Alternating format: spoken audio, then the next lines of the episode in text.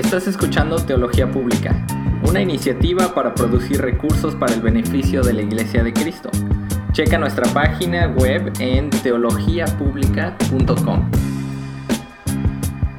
Mi nombre es Benjamín Jiménez y en este episodio tengo el privilegio de presentarles a mi hermano Isaac Jiménez, quien nos compartirá una breve meditación basado en Filipenses capítulo 4, versículos 8 o 9, sobre lo que en qué debemos de ocupar nuestras mentes durante este tiempo de quedarnos en casa.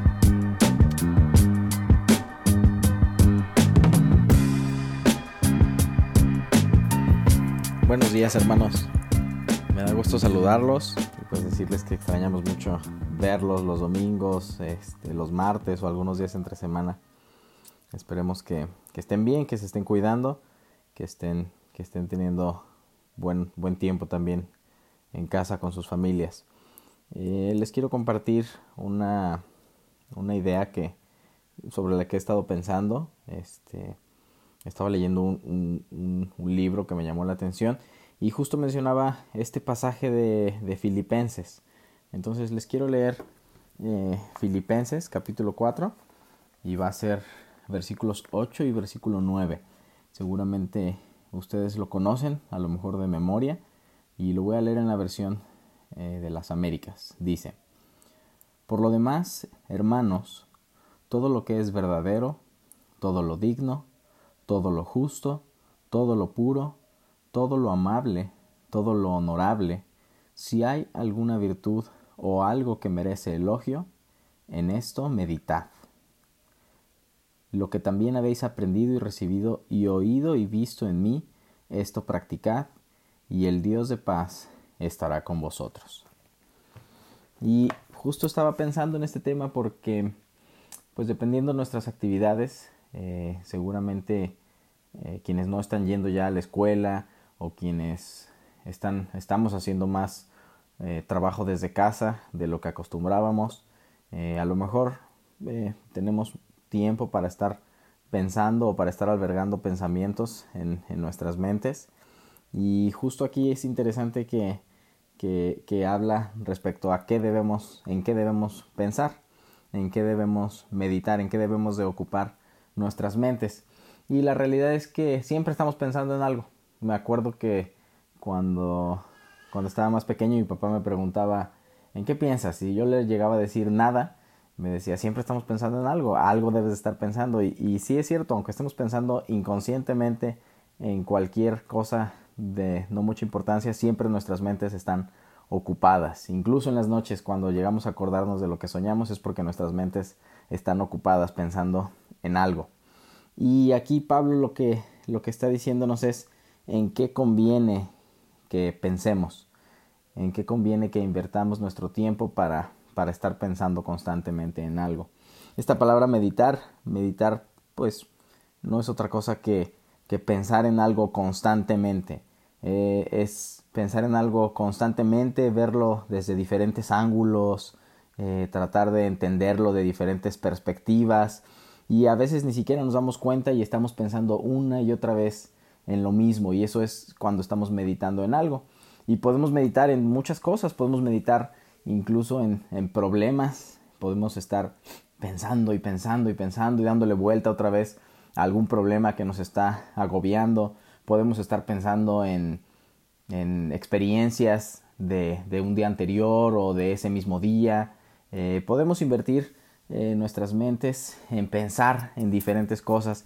Y acá es en, eh, lo que Pablo está pidiéndonos que, que pensemos eh, en algo específicamente, que tengamos un filtro como una lista de validación para decidir en qué vale la pena invertir nuestro tiempo para pensar, para meditar en, en, en estas, eh, en este, bajo esta lista que Pablo nos está invitando a pensar. Hay veces que pensamos en cosas que, son malas, que es fácil, fácil discernir y decir este pensamiento no es correcto, a veces puede ser eh, amargura o resentimiento o algún pensamiento que no agrada a Dios y eso es muy evidente que no debemos de pensar en ello. Pero hay otras veces que pensamos en cosas neutras que a lo mejor no es tan fácil decir si es algo bueno o malo o si vale la pena invertir tiempo en pensar en ello o no. Y aquí Pablo nos ayuda con esta lista respecto a, cómo podemos evaluar eh, lo que estamos pensando, cómo podemos evaluar a lo que le queremos invertir tiempo para estar meditando. Y aquí Pablo el versículo lo inicia diciendo, por lo demás, hermanos, y nos va a dar la siguiente lista. Todo lo que es verdadero. Y verdadero, el significado de esa palabra eh, también se pudiera traducir eh, de manera negativa como algo que no esconde. Todo lo que es verdadero es algo que no esconde. Y ese puede ser un, buen filtro para, para pensar eh, si no tengo nada que esconder, si mi pensamiento se hiciera público, si lo que estoy pensando en este momento saliera a la luz y mi familia lo pudiera saber, la gente de la iglesia lo pudiera saber, cualquier persona pudiera saber lo que estoy pensando, es algo que no esconde nada, que no tengo ningún problema si llegara a salir a la luz, es algo verdadero, es algo que no se esconde o que no esconde nada. Después dice todo lo honesto, y lo honesto es aquello en lo que se puede confiar. Ustedes piensen en una persona que ha sido deshonesta repetidas ocasiones y se pierde la confianza. No puedes confiar en esa persona. Aunque te diga eh, algo, te prometa algo, sabes que no vas a poder confiar. Y por eso aquí dice que pensemos en lo que sí puede ser confiado. En lo que sí puede, en lo que sí podemos confiar. Piensen a lo mejor en, en, Eva cuando es tentada, cuando la serpiente viene y, da ideas o, pensamientos sobre los que seguramente ella estuvo meditando para tomar una decisión y pues son, fueron pensamientos que no se podían, eh, que no podía confiar en ellos, fueron mentiras y al final nosotros debemos de buscar pensar en lo que sí puede ser confiado, en lo que es digno de confianza. Después dice todo lo justo y justo es sin parcialidad, equitativo. Pero acá recuerden que es de acuerdo a la justicia de Dios, porque cada uno de nosotros podemos tener nuestro concepto de justicia y podemos estar equivocados. Por eso es importante pensar de acuerdo a la justicia de Dios, lo que es justo para Dios, lo que es justo en la palabra de Dios, en eso quiero invertir mi tiempo para estar pensando. Dice todo lo puro, y este es, este es muy bueno, puro significa limpio, todo aquello que no está manchado, que no está desvirtuado, todo aquello que es limpio. Y ese es un filtro muy fácil de, de poder discernir. Si lo que estoy pensando es limpio, adelante, puede ser un buen pensamiento. Si lo que estoy pensando no es limpio, hay que descartarlo inmediatamente. Después dice todo lo amable. Y lo amable, pues puede ser lo amistoso hacia, aquello que es amistoso, aquello que es amable. Posiblemente aquí puedo aplicar que los resentimientos entonces no son amables, no son amistosos, no buscan fortalecer amistades. Y tristemente eh, los resentimientos es algo en lo que es muy fácil pensar. Cuando alguien nos hace algo eh, que nos daña, algo que no nos gusta o algo que nos, nos desagrada, que no es de nuestra preferencia, es muy fácil invertir tiempo en pensar en ello. Y me dijo, y cómo me hizo, y, lo repasamos, y lo repasamos, y lo repasamos. Alguna vez eh, creo que fue el hermano David que dijo que, que ese es el resentimiento, sentir, resentir varias veces el mismo daño que sufrimos y el resentimiento se convierte a la larga en amargura, entonces eh, no es algo amable, no es algo amistoso y valdría la pena descartarlo, no estarlo dando vueltas en nuestra mente, no pensar en ello. Después dice eh, todo lo honorable, en la versión Reina Valera dice todo lo de buen nombre, de buena reputación. Aquello que es de buena reputación o aquello que no escandaliza, algo que tiene buen nombre, en eso, en eso podemos estar pensando. Después dice eh, al final del versículo si hay alguna virtud o algo que merece elogio. Alguna virtud es algo de valor, algo excelente. Como que aquí en estos últimos dos Pablo se pone todavía más exigente eh, porque ya nos está diciendo hay cosas neutras en las que podemos pensar y a lo mejor no están malas, no son malas, a lo mejor no son falsas, a lo mejor no son deshonestas, a lo mejor no son injustas, tampoco son sucias, a lo mejor son amables. Eh, pero, pero aquí ya nos está diciendo que si tenemos que escoger entre dos pensamientos, busquemos el que sea excelente, el que sea de más valor, el que aporte más a mi vida, el que aporte más a mi, a mi relación con Cristo. Es ese, ese pensamiento vale más la pena que a lo mejor otro pensamiento neutro, que no es malo, pero tampoco aporta mucho. Entonces, si hay virtud en algún pensamiento, escoge este pensamiento. Si hay algún pensamiento que es digno de alabanza, digno de elogio, digno de recomendar, entonces también mejor escoge este pensamiento.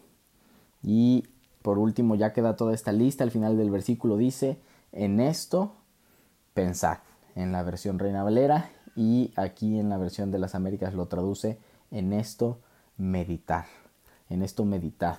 Y meditar, como comenté al principio, es darle vueltas en nuestra cabeza, estarlo pensando constantemente. Me despierto y tengo ese pensamiento en mi mente y lo estoy alimentando y, seguramente pues cuando hago mi devocional lo estoy alimentando y si estoy memorizando la escritura estoy alimentando ese tipo de pensamientos que van a fortalecer mi relación con Cristo. Eh, ese es, un, ese es, ese es el, la lista que Pablo nos da y que yo he traído en mi mente en estos días. ¿Cómo es que estoy eh, esforzándome por pensar en lo correcto? ¿Cómo es que estoy esforzándome también por desechar pensamientos que no son buenos? Y la realidad es que hay muchos pensamientos que van a venir a nuestra mente en, cada momento, pero hasta cierto punto no los podemos evitar. Pero sí es nuestra responsabilidad decidir en qué voy a meditar, decidir qué pensamientos voy a albergar en mi mente y les voy a dar vueltas y decidir mejor cuáles voy a desechar y no estar repasando, sino quedarme con aquellos pensamientos de virtud o dignos de alabanza. Algo interesante sobre la meditación, eh, un autor comentaba que, la meditación no sirve de nada si no nos lleva a actuar, si no modifica nuestro comportamiento. Y aquí Pablo en el versículo 9 explica algo, eh, una idea sobre, sobre lo que estoy pensando, qué me va a llevar a hacer. Y pues e, el apóstol dice, lo que también habéis aprendido y recibido y oído y visto de mí. Esto es, Pablo está diciendo, yo he, tratado de cumplir esta lista que tengo aquí atrás, de filtrar mis pensamientos como esta lista que les di en el versículo 8 y después se les dice esto, practicar.